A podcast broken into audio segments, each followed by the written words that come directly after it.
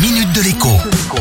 Bonjour à tous. Plus de 15 millions de foyers français sont aujourd'hui connectés à Internet via la DSL, une technologie qui utilise les bons vieux fils du téléphone pour faire passer quelques mégabits ou quelques dizaines de mégabits par seconde pour les plus chanceux.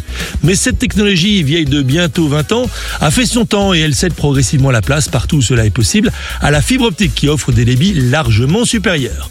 Mais pour certains, eh bien, la DSL est largement suffisant, surtout quand il est facturé 15 euros par mois ou à peine plus, alors que les abonnements à la fibre, eux, sont nettement plus chers. Pourtant, il est à craindre que certains clients de la DSL n'aient un jour pas le choix de garder leur connexion.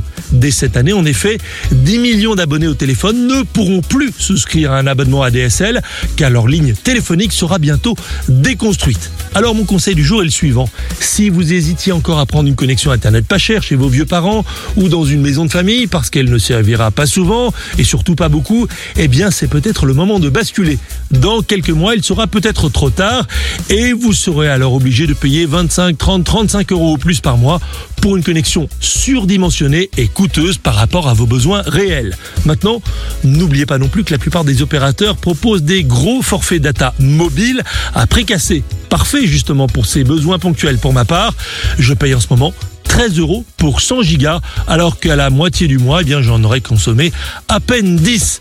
Encore faut-il bien sûr que vous ayez de la 4G ou de la 3G+, fonctionnelle près de chez vous. À demain. La minute de l'écho avec Jean-Baptiste Giraud sur radioscoop.com et application mobile Radioscoop.